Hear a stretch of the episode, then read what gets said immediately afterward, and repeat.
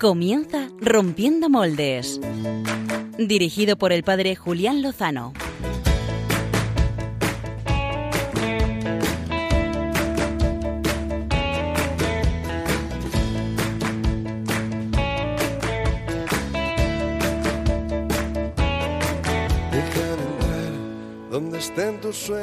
Muy buenas noches amigos de Rompiendo Moldes, amigos de Radio María. Eh, se acabó la alarma, pero continúa la vida y continúa la necesidad por conocer la verdad. Por ejemplo, en el caso del cardenal Cañizares, las palabras que pronunció el domingo pasado y que han sido motivo de polémica. Vamos a hablar con la doctora Mónica López Barahona, experta en cuestiones químicas de investigación, para que nos clarifique. ¿Es verdad lo que dijo el cardenal Cañizares? ¿Es un bulo, como han asegurado algunos medios? Lo vamos a ver y lo vamos a ver con claridad.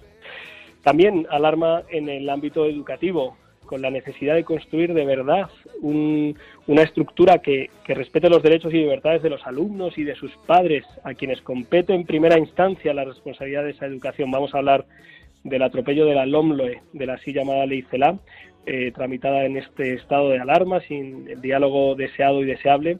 Escucharemos esta noche una palabra reflexiva y sosegada eh, de Monseñor Alfonso Carrasco, obispo de Lugo y presidente de la Comisión Episcopal para la Educación y la Cultura. Pero tenemos más, tenemos las mejores secciones de Rompiendo Moldes que traen una propuesta cinematográfica que no pueden perderse en los próximos días, una propuesta musical y como siempre terminaremos con el padre Pachi Bronchalo con sus caramelitos que merece la pena eh, degustar.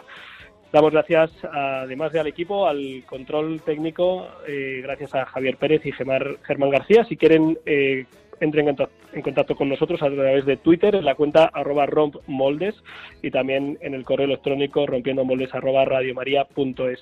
Sin más, vamos a la entrevista de portada con Monseñor Don Alfonso Carrasco.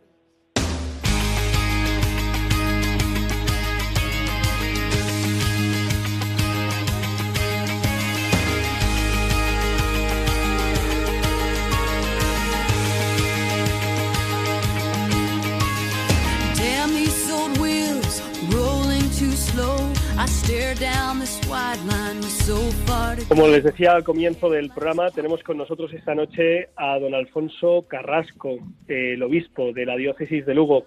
Es también presidente de la Comisión Episcopal para la Educación y la Cultura de, nuestra conferencia episcopal. Eh, además, tuve el honor, el privilegio de ser alumno suyo en los comienzos de mi formación como seminarista en la Universidad Eclesiástica de San Damaso en la que pude ser introducido al cristianismo y también a la eclesiología de, su mano. Eh, muy buenas noches, don Alfonso, y muchas gracias por atender la llamada de Radio María. De nada, muy buenas noches. Además, en un fin de semana muy especial para, pues para toda Galicia, pero especialmente para su diócesis, donde se ha renovado ese voto que las siete ciudades de Galicia hicieron al Santísimo Sacramento. Pues sí, es una tradición magnífica que ya cuenta más de 350 años. Eh, no, le, no, le, llamamos para hablar de, esta, de esta cuestión, que, ciertamente es, es, pues, un motivo de acción de gracias, sino eh, pues para que comparta con nosotros eh, pues sus impresiones al hilo de, de, la tramitación de la nueva ley de educación, de la LOMLOE, que conocía también como la ley CELA. Quizá lo primero sería preguntarle, don Alfonso, eh, porque algunas voces eh, se oponen a que la Iglesia pueda entrar eh, en un debate que no sea exclusivamente sobre cuestiones de fe o sobre cuestiones, digamos, exclusivas de, de la Iglesia. ¿Le es legítimo a la Iglesia, al pueblo de Dios, a través de sus representantes, intervenir en un debate como este? ¿No es una injerencia, como afirman algunos? Hombre, eh, la educación es eh, un bien inmenso que pertenece eh, a la sociedad como tal, porque son las familias, son los padres quienes tienen los hijos y quienes desean y buscan su educación, quienes los encomiendan a una comunidad educativa. O sea, no es propiamente el Estado el sujeto educativo, sino que lo es la sociedad, el pueblo, las familias, pero digamos generalmente la sociedad.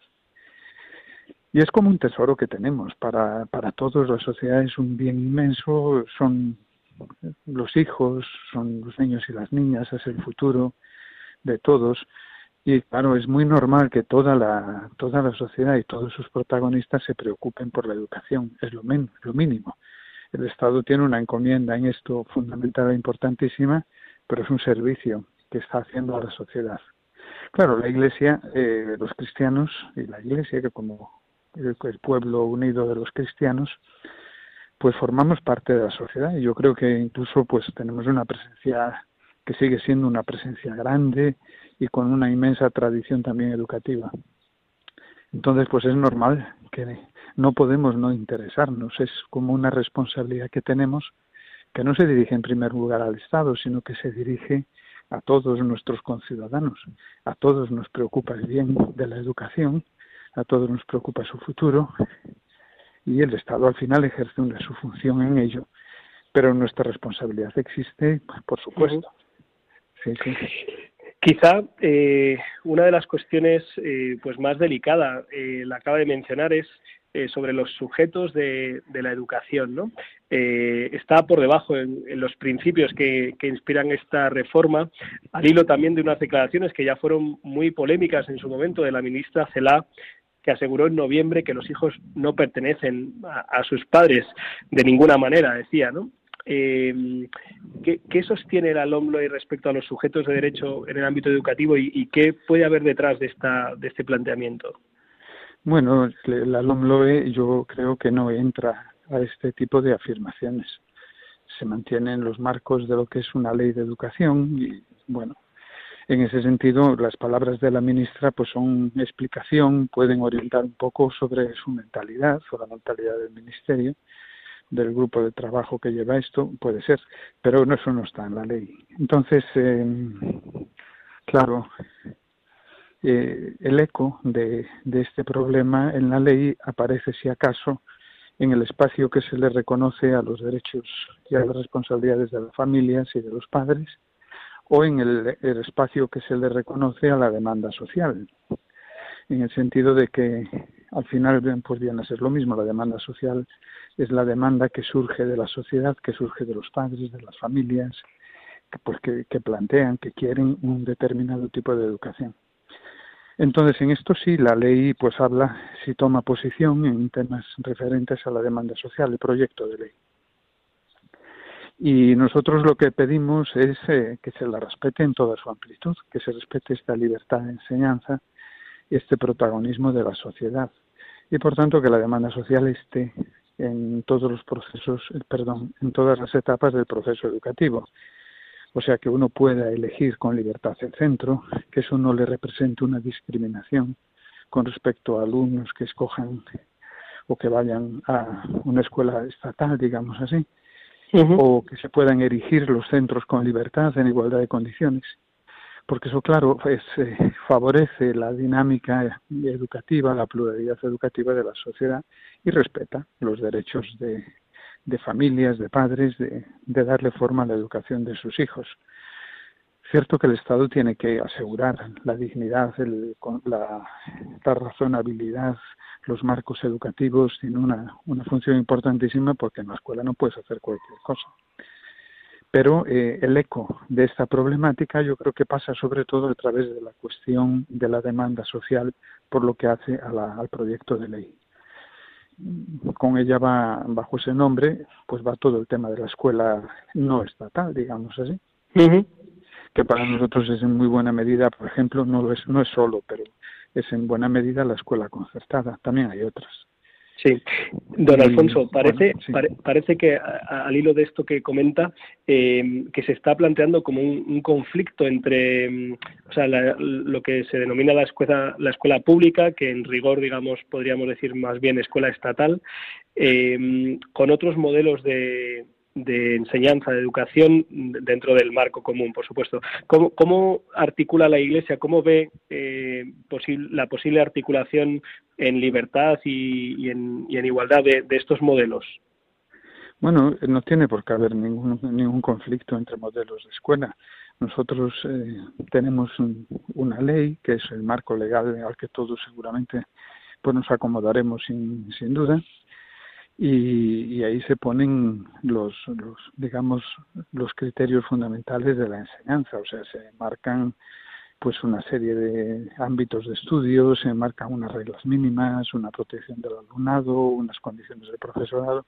O sea, en el fondo sobre la, estructuración de las escuelas no tiene por qué haber conflicto, no debería de haberlo, salvo que se introduzcan reglas que, que, que resulten discriminatorias, digamos, pero bueno, eso no sería un conflicto entre escuelas, entre escuela, entre modelo estatal y, y modelo no estatal, ¿no? Entonces nosotros lo que consideramos es pues lo que lo que hace un momento te comentaba. En realidad tenemos que aprobar, tiene que haber una ley de educación que es responsabilidad del gobierno, pero eh, lo, lo, normal, lo ideal es que esto se haga en diálogo y en consenso, pero bueno, fundamentalmente en diálogo con todos los protagonistas de la, de la vida del proceso educativo en España. Entonces, hablando con todos, pues, pues es encontrar las maneras de respetar las peculiaridades, de no, de no introducir eh, problemas eh, innecesarios. Yo creo que eso es perfectamente posible. No tiene por qué haber ningún conflicto entre escuela. Eh, es que yo creo que no lo hay. O sea, los institutos, los las escuelas, de los centros de enseñanza media, etcétera, no se plantean en guerra con nadie. Es, es más bien una cuestión de discusión teórica la que donde puede haber más debate sobre modelos de enseñanza. Entonces, bueno, mm, yo creo que en eso es, como tú sugerías, también cuestión de que se respete la, la libertad de la sociedad y la pluralidad, porque hay una pluralidad real, y que esto tenga cabida en la enseñanza, que el Estado haga su también, cumpla también con su tarea de garantizar el derecho de la educación para todos, porque sin las escuelas, que sin esta labor del Estado seguramente no se, no se conseguiría. Entonces, eh, pues sí, tienen que garantizar el derecho de la educación para todos y la libertad de enseñanza en sus formas de realización variadas. A ver, que siempre puede haber dificultad a la hora de llevar a la práctica los, los ideales, los deseos de derechos y libertades. Eh, a la hora de la realización, pues te chocas a veces con circunstancias, con límites de, con límites de, recursos. No puedes hacer todo lo que querrías, no se consigue hacer las cosas tan bien como se desearía. Pero bueno, son, son las circunstancias de la vida en las cuales hablando y, haciendo las cosas, eh, contando con todos, pues se van respondiendo sin que esto genere conflicto alguno. No, yo creo que no debería haber conflicto. Sobre otro aspecto que parece que sí que lo hay es eh, en relación con la enseñanza de la religión en, la escuela. Eh, en este nuevo proyecto se devalúa eh, más, si cabe, la enseñanza religiosa y, y, la cuestión es por qué la Iglesia la defiende. ¿Es una cuestión, digamos, que como le es propia, pues está defendiendo sus intereses o hay algo más importante de fondo? Pues mira, yo ah, mm, sobre lo anterior de todos modos sí quería decir, no tiene por qué haber un conflicto como tú comentabas, pero lo puede, puede haber eh, problemas con el ámbito de la escuela concertada si no se le reconoce a la demanda social su papel en la ley, claro, eso puede generar dificultades. Yo sé que, por ejemplo, algunos grandes grupos como escuelas católicas o, u otras asociaciones están hablando con el gobierno, intentando hacer valer también sus argumentos y que y ser tratadas en igualdad de condiciones. Entonces, bueno, esto es, esto es real. O sea, esta discusión y este problema está teniendo lugar. Yo lo que quería decir no es que no haya ningún tipo de posible dificultad, que pueda haberla si, si la ley no reconoce la demanda social, sino que no hay en sí mismo razón para un conflicto entre escuela estatal y, y concertada. Bueno, y lo otro, nosotros, claro, yo entendemos puede resultar a veces un poco eh, para alguna persona un, problema entender por qué existe la clase de religión. Pero no es difícil. Eh, es decir, eh, en toda Europa y en general en los países de nuestra cultura, en la educación se considera necesario pues tener en cuenta todas las dimensiones fundamentales, de modo que la formación de niños sea una formación integral. Entonces, en este ámbito de la formación del niño, bueno, del alumno, de las alumnas, pues eh, forma parte también la dimensión moral y religiosa. Porque, claro, esto no lo niega nadie, porque negar esto sería como decir que a la escuela lo que tiene que darle a la persona son una serie de conocimientos técnicos, pero no tiene que educarse la persona para poder usarlos con responsabilidad y con libertad. y esto sería insensato, claro. De manera que la educación del niño, la educación del joven, pues eh, eh, tiene que tener también esta dimensión eh, moral y religiosa. Normalmente se así en toda Europa y, en este horizonte lo que sería una especie de ámbito curricular de, creencias, de, de, valores, de moralidad, de religiosidad, pues está la asignatura de religión. Luego se discute, hasta aquí no se discute prácticamente. Luego, en cambio, se discute si debe de existir o no una asignatura de religión llamada así católica, u otra, o bueno, que también podría ser otra, por ejemplo, evangélica, lo que fuera. Entonces, sobre esto, claro, nosotros lo que decimos, que yo creo que es lo razonable, es que a la hora de formar a la persona, que es una, que es jovencito, jovencita, eh, en el ámbito moral y religioso, tienes que tener en cuenta su identidad. Tienes que tener en cuenta la identidad en la que crece, su, eh, su, mundo cultural, su mundo religioso. ¿Por qué razón? Porque esa es su realidad. Esa es la realidad en la que, en la que él está creciendo en su casa, en su pueblo y en su cultura. Entonces, eh, eh, para que la persona pueda conocer la dimensión moral y religiosa, tiene que conocer su realidad, para empezar. Entonces, el estudio y el conocimiento, la comprensión de la propia tradición, de la propia dimensión moral y religiosa, es necesaria intentar una especie de información más universitaria y muy abstracta sobre las religiones del mundo, por ejemplo, pues tendría menos sentido para la formación de la persona que no la puede integrar con su realidad. Entonces, la, en fin, eh, la razón en el, digamos, sencillamente dicha por la que pensamos que debe haber una clase de religión precisamente en la propia identidad religiosa es porque esa es la realidad viva del alumno y la persona tiene que ser introducida al conocimiento de la realidad para que después pueda ser responsable y libre. Entonces, bueno, esto suele coincidir pues con la demanda de los padres, y porque es efectivamente el decir pues que la, la persona tiene que aprender, conocer y entender el mundo suyo, el mundo en el que ha nacido, el mundo en el que está creciendo, para que pueda tomar luego pues las decisiones libres que quiera, digamos así, ¿no? Entonces, bueno, en esta línea, desde el punto de vista de lo razonable, en esta línea va la afirmación de que no puede uno pasar por alto la identidad de, los alumnos a la hora de formarlos en el ámbito moral y religioso. No quita que tienes que formarlos respetando una, la metodología escolar y una seriedad. Se trata de conocer y comprender.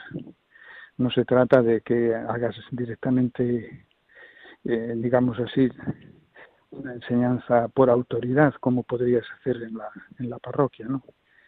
Pero sí, tienes que conocer, tienes que comprender, pero tu propia, tu, eh, la, realidad de tu mundo, la realidad del mundo en el que has nacido y de tu tradición religiosa, en este caso es católica. Entonces, bueno, hablando en estos tiempos se habla, por ejemplo, para hacerlo más fácil de entender, se habla mucho de un pacto educativo global. Ha hablado el Papa Francisco, que nos invita a todos.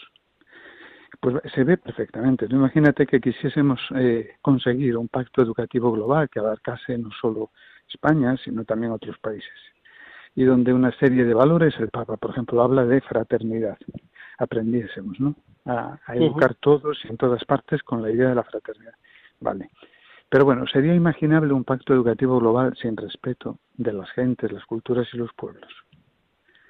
Es imposible. Tú puedes pensar en un pacto educativo global, pero desde la base del respeto de las identidades de los pueblos y las culturas, no imponiendo una especie de irracionalidad occidental, más o menos abstracta. ¿no?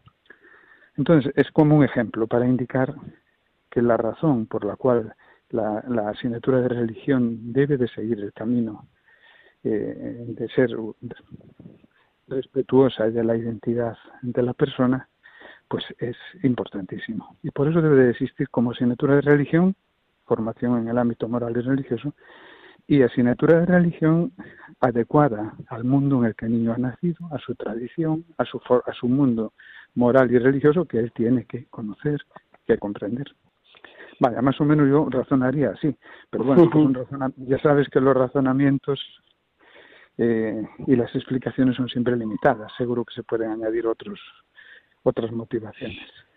Seguro que sí, pero estoy convencido también de que eh, pues sus palabras han ayudado a nuestros amigos de Radio María a entender que esto no se trata de una pugna, digamos, de, de poder, ¿no? De quién pues eh, los obispos o la iglesia quieren mantener una, una presencia, sino que quieren ayudar a introducir a, la realidad, a la realidad que existe. Pues esto que comentábamos al principio de la, de la entrevista. Es el, bien de, es el bien de los, es el bien de nuestro, es el bien de los niños, es el bien de los niños. Lo que realmente importa es eso. El, bien de la educación de, de, nuestros de nuestros chavales, eso es lo que de verdad importa. Y, y pues, de lo que realmente se trata aquí. Pues estas son las reflexiones eh, de don Alfonso Carrasco, obispo de Lugo y presidente de la Comisión Episcopal para la Educación y la Cultura, que esta semana pues también compartía a los medios que, tuvieran interés en compartirlo y que creíamos que aquí en Radio María pues eh, era bueno eh, darle voz para que sepamos situarnos y, por qué, porque esta tramitación de la LOMLOE nos preocupa, eh, pues como pueblo de Dios que se preocupa por el bien de, la sociedad. Muchísimas gracias, don Alfonso, por haber compartido con nosotros sus impresiones y esperemos que puedan ser escuchadas y, atendidas. Pues muchísimas gracias. Yo creo que sí, que, seguramente habrá vías de diálogo y de colaboración entre todos. Muchísimas gracias, don Alfonso. De nada. Y sin solución de continuidad, nos vamos a la segunda entrevista de portada no menos interesante que la que acabamos de escuchar.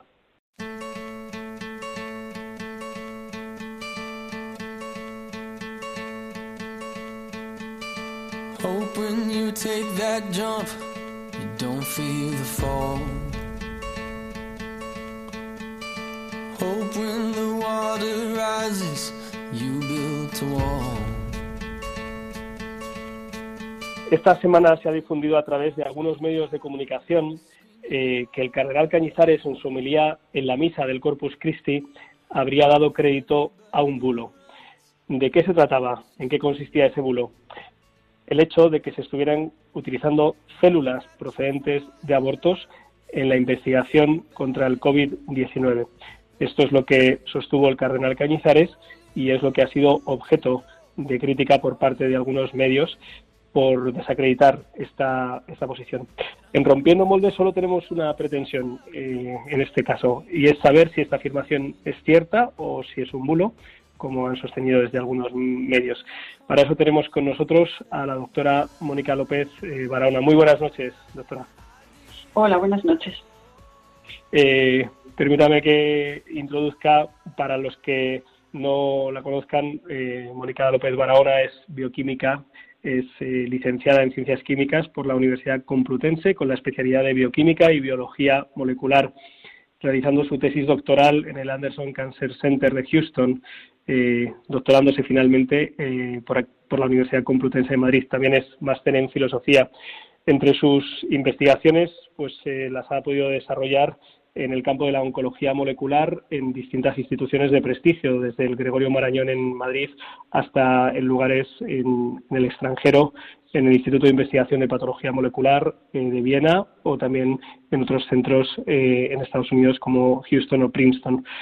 Ha sido reconocida eh, con distintos premios de la Asociación Española contra el Cáncer, de excelencia por la CDP y también el premio Human Frontier Science y bueno, pues su lugar de desarrollo profesional también eh, es amplio, es la directora general académica del Centro de Estudios Biosanitarios, directora de la Cátedra de Bioética Jérôme Lejeune y es miembro ordinario de la Pontificia Académica para la Vida desde el año 2007, nombrada por el Papa Benedicto XVI y fue confirmada hace tres años, en 2017, por el Papa Francisco. Eh, no doy estos datos por ningún otro motivo que para poder poner en valor la opinión de, la doctora, que no es una opinión más, que no es la opinión de un periodista o de un medio cualquiera. Agradecemos que estés con nosotros, esté con nosotros, doctora, y, le queremos preguntar por esta polémica, porque no ha sido sencillo eh, discernir y saber si efectivamente eh, hay líneas de investigación que estén, estén haciendo uso de, células que hayan podido proceder de, abortos. Eh, esa es la cuestión que le planteamos.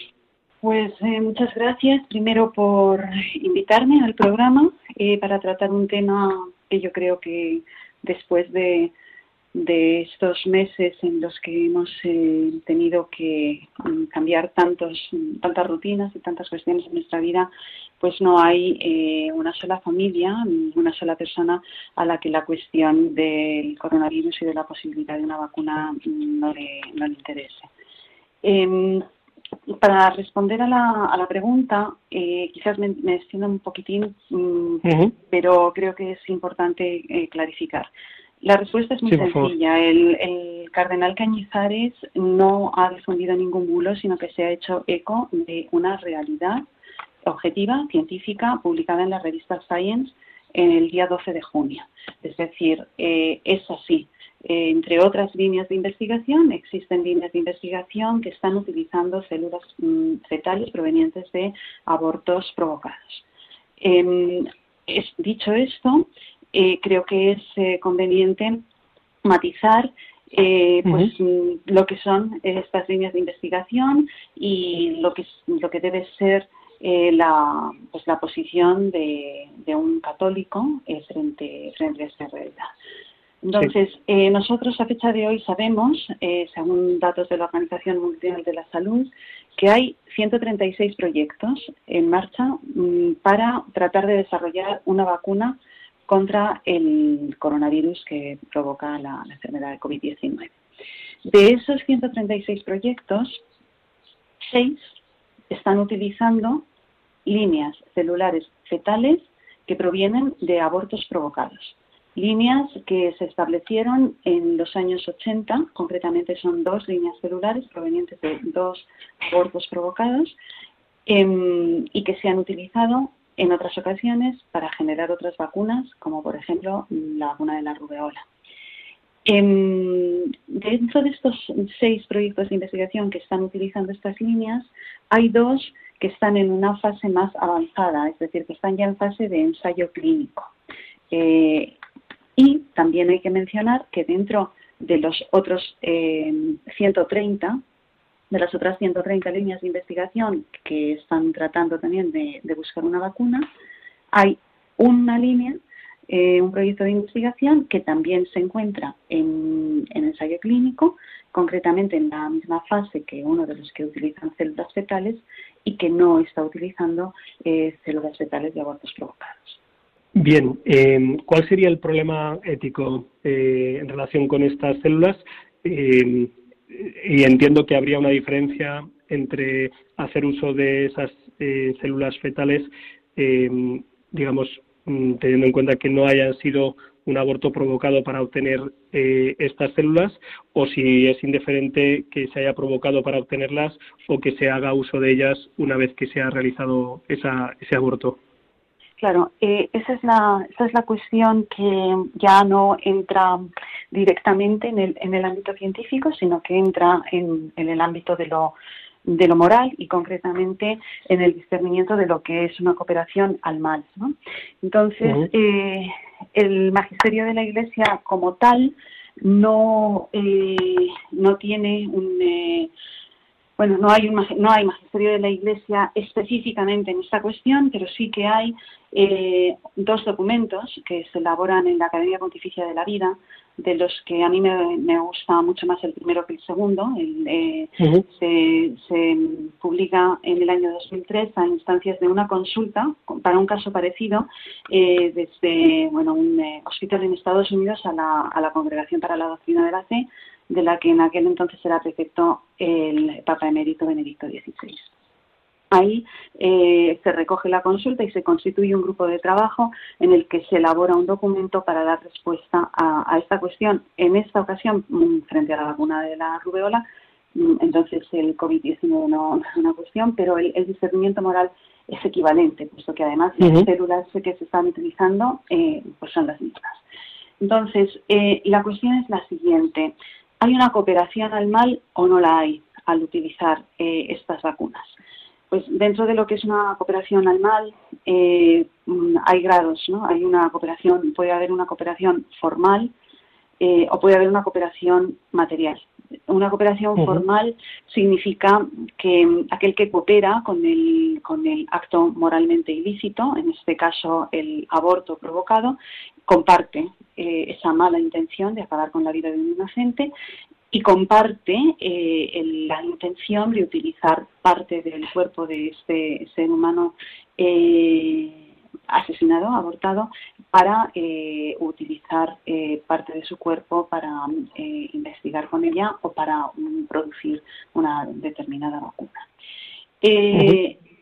Ahí hablamos de quienes participan directamente en el aborto, de quienes participan directamente en la extracción de las células en el establecimiento y en su utilización para la investigación.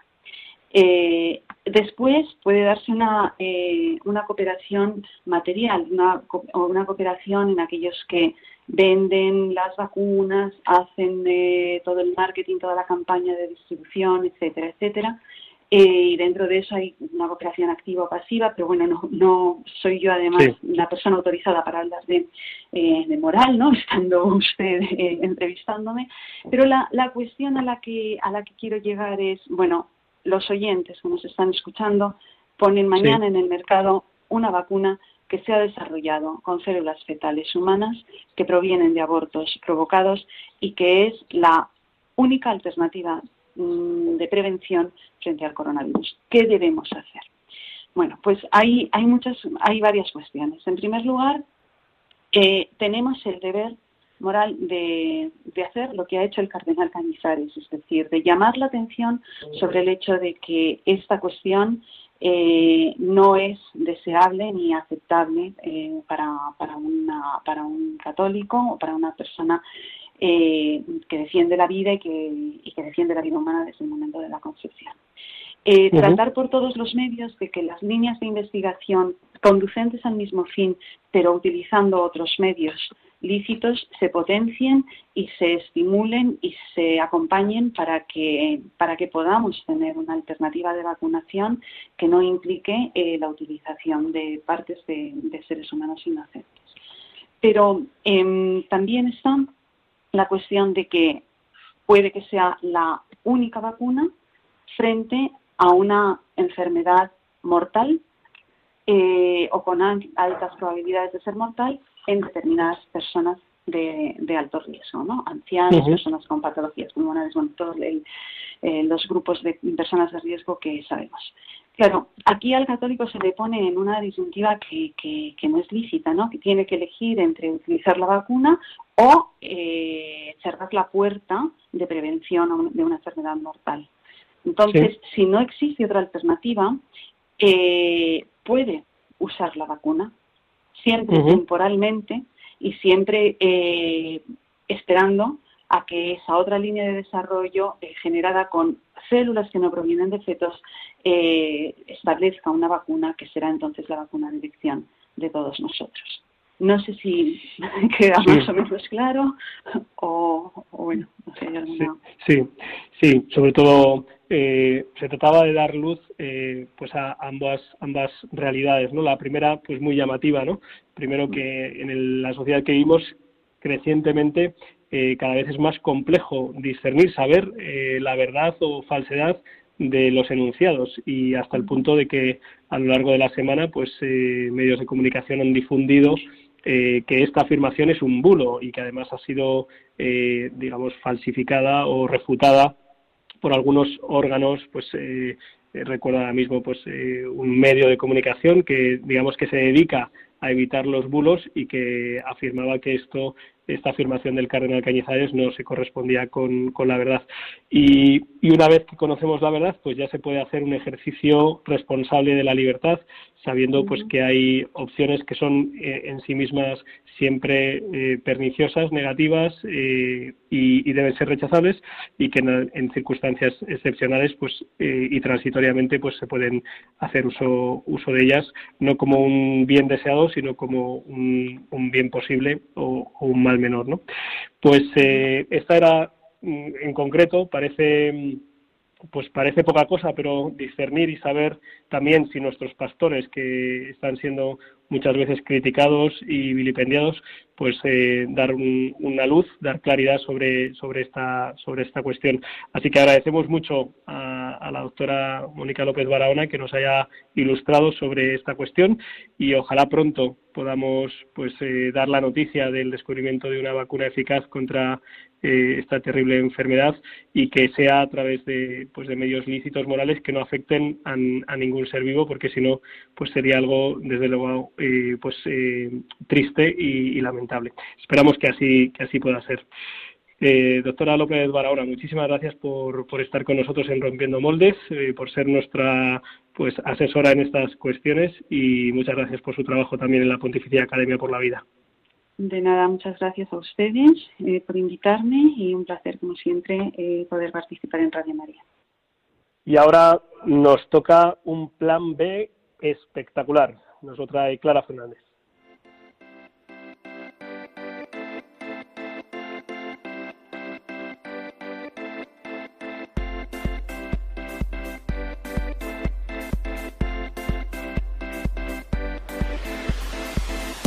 El Plan B con Clara Fernández.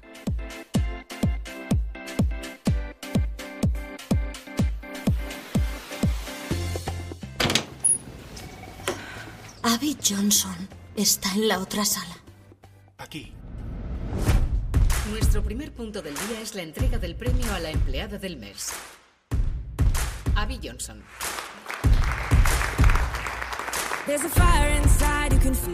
Así suena el adelanto de la película Provida Unplanet, una historia dramática de la productora y distribuidora Pure Flix y que cuenta la historia real de Abby Johnson, la que fuera directora de la clínica Planet Parenthood, uno de los centros de planificación familiar más conocidos de Estados Unidos con presencia a nivel mundial en donde también se practican abortos. Unplanet se sitúa en los años en los que la joven Abby Johnson, encarnada en la actriz Ashley Bratcher, estuvo trabajando al frente de una clínica de planificación familiar, participando en más de 22.000 abortos y aconsejando a muchas mujeres sobre sus embarazos. De hecho, ella misma abortó también a dos de sus hijos en la clínica donde trabajaba.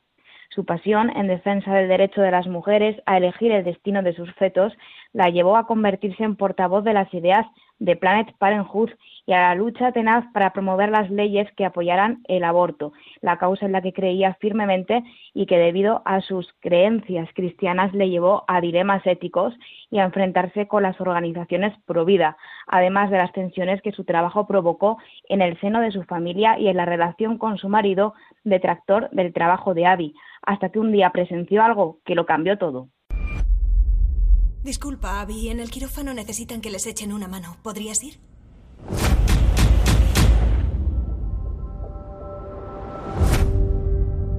Lo he visto.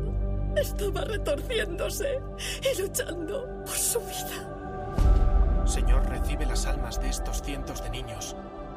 Y sobre todo rezamos para que se acabe el drama del aborto. Te agradezco lo que has hecho por nosotros. No lo olvidaré. He permitido más de 22.000 abortos. Es el gran peso de mi culpa. Desde aquel momento traumático en el que Abby fue testigo de la lucha por la vida del feto durante un aborto, su vida emprendió un viaje de transformación. En el año 2009 se convirtió de la Iglesia luterana al catolicismo. Empezó a acudir a las puertas de los abortorios para rezar junto a los católicos que lo hacían en su clínica y ahora es una de las mayores activistas pro vida y detractoras de Planet Parenthood. Hoy Abby tiene una familia de siete hijos. El largometraje, que se estrenó el pasado 29 de marzo en su país de origen, ha superado la censura de los medios, así como la clasificación por edades para mayores de 18 años, y que varios canales televisivos se negaran a transmitir anuncios promocionales por denunciar de manera contundente el cruel negocio del aborto en el mundo. Pese a estas trabas, la película Provida ha llegado al quinto lugar de taquilla en Estados Unidos y el 3 de julio estará en los cines españoles de la mano de European Dreams Factory.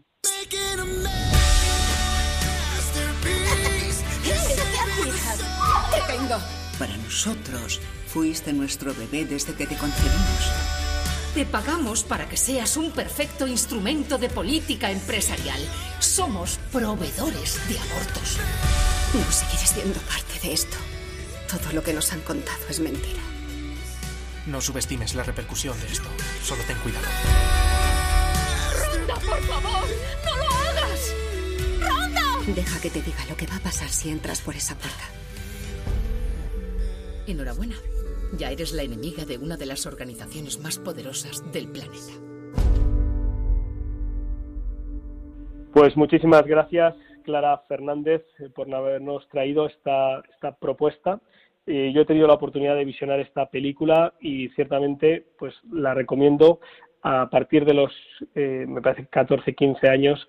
Eh, se puede ver esta película que trae pues una realidad que, que intenta ser escondida y falsificada y maquillada y que cuando uno la afronta cara a cara pues se da cuenta de que estamos ante un drama, ante una tragedia ante, pues seguramente, una de las eh, falsedades más grandes de, de, nuestra época, ¿verdad? De la que ojalá salgamos pronto y que estoy convencido de que esta película ayudará a muchos a abrir los ojos, a afianzar sus convicciones en favor y en defensa de la, de la vida.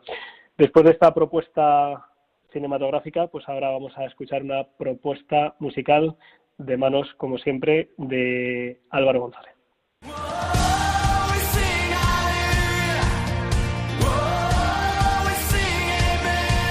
Biorritmos con Álvaro González.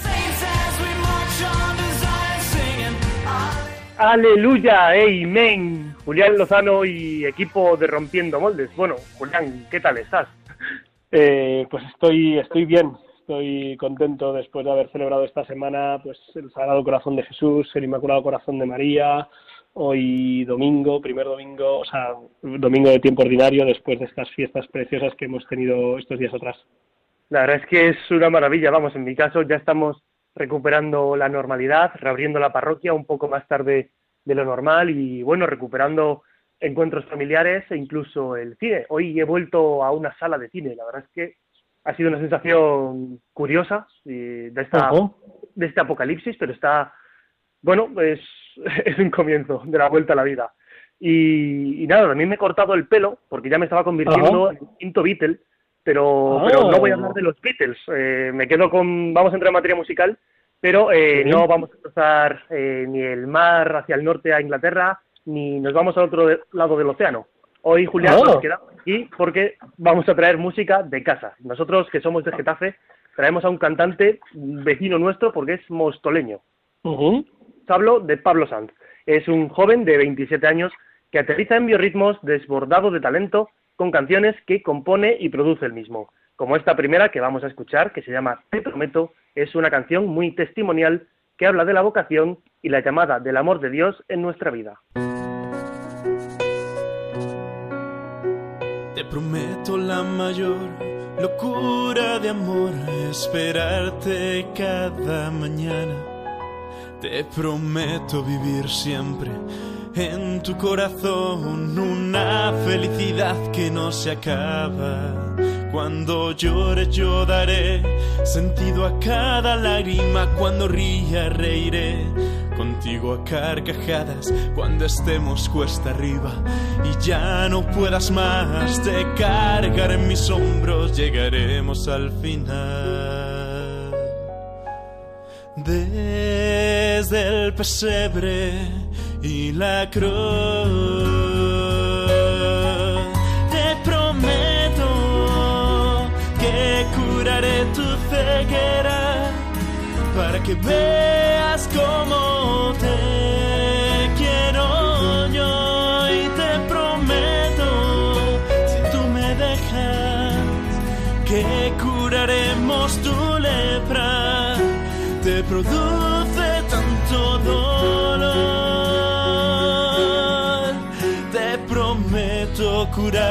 Nuestro amigo Pablo Sanz es cruzado de Santa María. Él es un laico consagrado y como tal participa guiando a los más jóvenes en la comunidad de la Milicia de Santa María. Pablo comenzó a mostrar interés por la música desde bien pequeño. Mi primer recuerdo que tengo es con mi padre, que le quería escribir una canción a mi madre, y entonces le cambié la letra a la mítica canción de Carolina, trátame bien. La cantamos todos los hermanos. Entonces esto, es, yo no sé qué tendría, 8 o 9 años. Y ahí recuerdo como que, oye, pues esto de cantar mola. Pronto se acercaría al coro de la parroquia. A los 12 años se unió al conservatorio para aprender más de música tocando el clarinete, pero unos años después lo abandonó por otro instrumento que se cruzó en su vida y que a ti también te sonará, Julián, porque era un balón. Su pasión por el fútbol Eh, su pasión por el fútbol, como tú, la fue compaginando, él en su caso con la guitarra, tú también con los estudios, y también se empezó con, empezó con la composición musical de sus primeras canciones. Aquellas que Pablo escribía iba contando lo que iba viviendo. Así tiene canciones dedicadas a sus padres en el aniversario de su boda cantada junto a sus hermanos, a los lugares donde ha vivido, a sus estados de ánimo y todas ellas recorriendo su propia vida y lo que Dios va haciendo en ella. Muchas veces cuando me veo tan pequeño a lo que Dios me llama, ¿no? Miro mucho mis miserias o veo que, que eso, que no, que no soy fiel en, en lo poco. Pablo, ¿no? Si tienes a un Dios enamorado de ti, ¿no? O sea, todo lo puedes con él. Por el momento, Pablo no tiene grandes agobios ni pretensiones.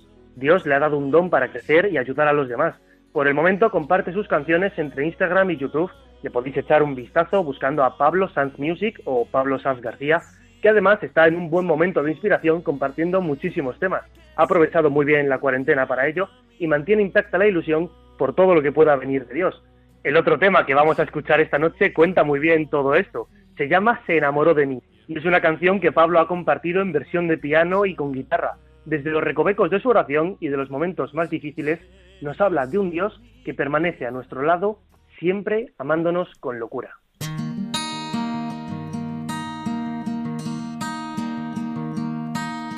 Gusta pensar que quien hizo el mar se enamoró de mí. Quien hizo las estrellas y me habla en ellas se enamoró de mí. El indomable, inabarcable, se enamoró de mí.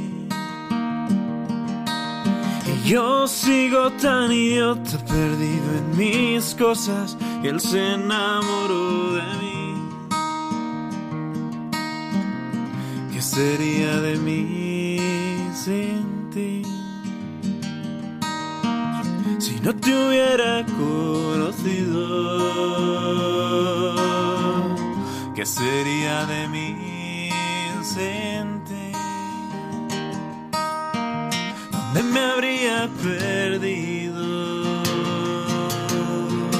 Y siento tu amor en el sol y en el mar, y en cada respirar, al sufrir el dolor de no saberte amar en papá y mamá, y al poder comulgar. Siento tu amor en los brazos de quien me atrevo a ser cuando corro a ti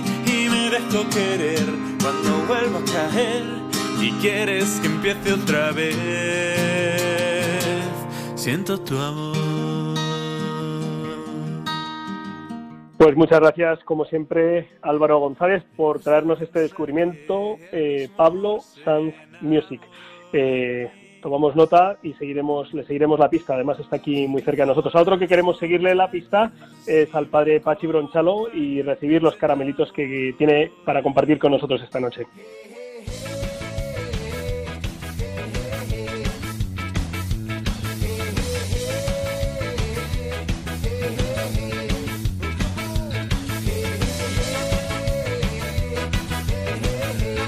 Caramelitos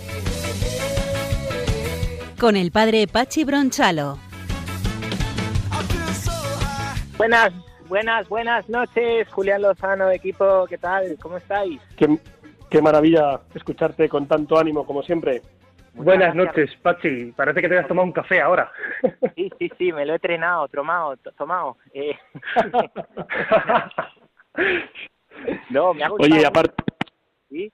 Aparte, del, aparte del café, ¿qué nos traes? ¿Qué nos traes esta noche? Cuéntanos. Bueno, pues, pues fijaros, el otro día, em, eh, pues, eh, vamos, el otro día eh, estuve eh, leyendo un texto que me mandaste tú, Julián, ¿no? del profesor Barahona de la Universidad Francisco de Vitoria, ¿no? De los nuevos tiempos, las relaciones en los nuevos tiempos y cómo este virus pues nos, nos ha llevado mucho a la desconfianza, nos puede llevar a olvidarnos de Dios, eh, por es importante la salud, pero por dar un, por una preocupación pues por encima de Dios, de la, propia salud, nos puede llevar a la sospecha contra los demás. Y decía, era urgente, ¿no? decía el profesor Barahona, urgente vivir la evangelización, urgente el querigma, ¿no? Entonces digo, pues, pues voy a, voy a hablar de unos consejillos para, para la santidad y, bueno, pues para la, evangelización en nuestros ambientes que creo que para este tiempo de, pues además de post pandemia, ¿no? Pues pueden pueden ayudar mucho y dar una nota y un punto de pues de sal, sale la tierra de luz en el mundo, que es lo que nos pide el Evangelio, ¿no? Que, Venga, muy bien. Cuéntanos. Así que digo, em, bueno, vamos a seguir al Papa. Ya sabéis que me gusta me gusta seguir mucho al Papa Francisco, eh, las cosas que dice. Y últimamente os estoy trayendo cosas de la Gaudete Exultate, que es la exhortación para, para la santidad. Y aquí da cinco notas muy interesantes para la santidad en el, en el mundo actual, muy interesantes, ¿no? Que quiero compartir con, con vosotros y, y con todos los oyentes, ¿no? La primera. Dispara. Mansedumbre, paciencia y aguante, ¿no? Y fijaros, vivimos en un tiempo donde todo se está polarizando mucho, un tiempo donde podemos sucumbir, pues, a, mm, por un lado al desánimo, por otro lado a la, estar continuamente en, en, bronca, en riña, ¿no? En, frente a eso, ¿no? Frente a eso no olvidemos que, que el Señor fue manso, no dejó de defender la verdad, pero con mansedumbre, paciencia y aguante. Punto número uno en tiempos de crispación, Evangelio de mansedumbre. Punto número dos, pues no perdamos la alegría y el sentido del humor. la alegría y el sentido del humor son, desde luego, dos dos características eh, pues, pues muy indicativas de que una persona vive con Jesús, vive con Jesús.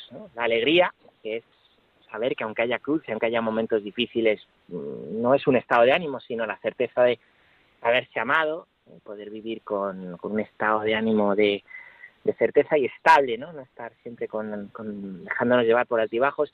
Y el sentido del humor, que es fundamental, sobre todo, os aconsejo, y creo que es muy bueno, reírnos de nosotros mismos. Eso es muy, muy bueno, muy bueno, ¿no? Aquí lo hacéis porque siempre os reís de mí, ¿eh? pues es muy bueno.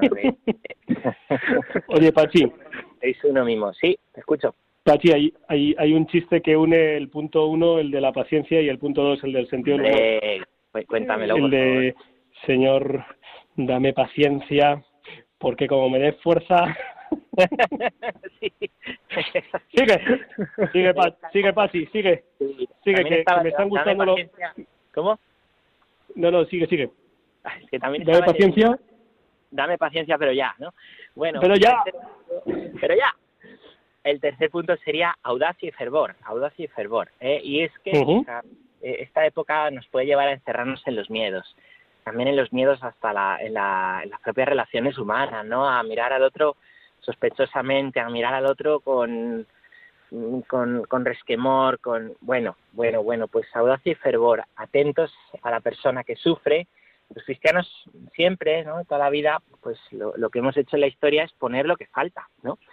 Y nuevamente en este tiempo, pues, pues falta amor, falta fe, falta esperanza. Eh, ¿Cómo puedo yo poner fe, amor, esperanza en mis ambientes? ¿no?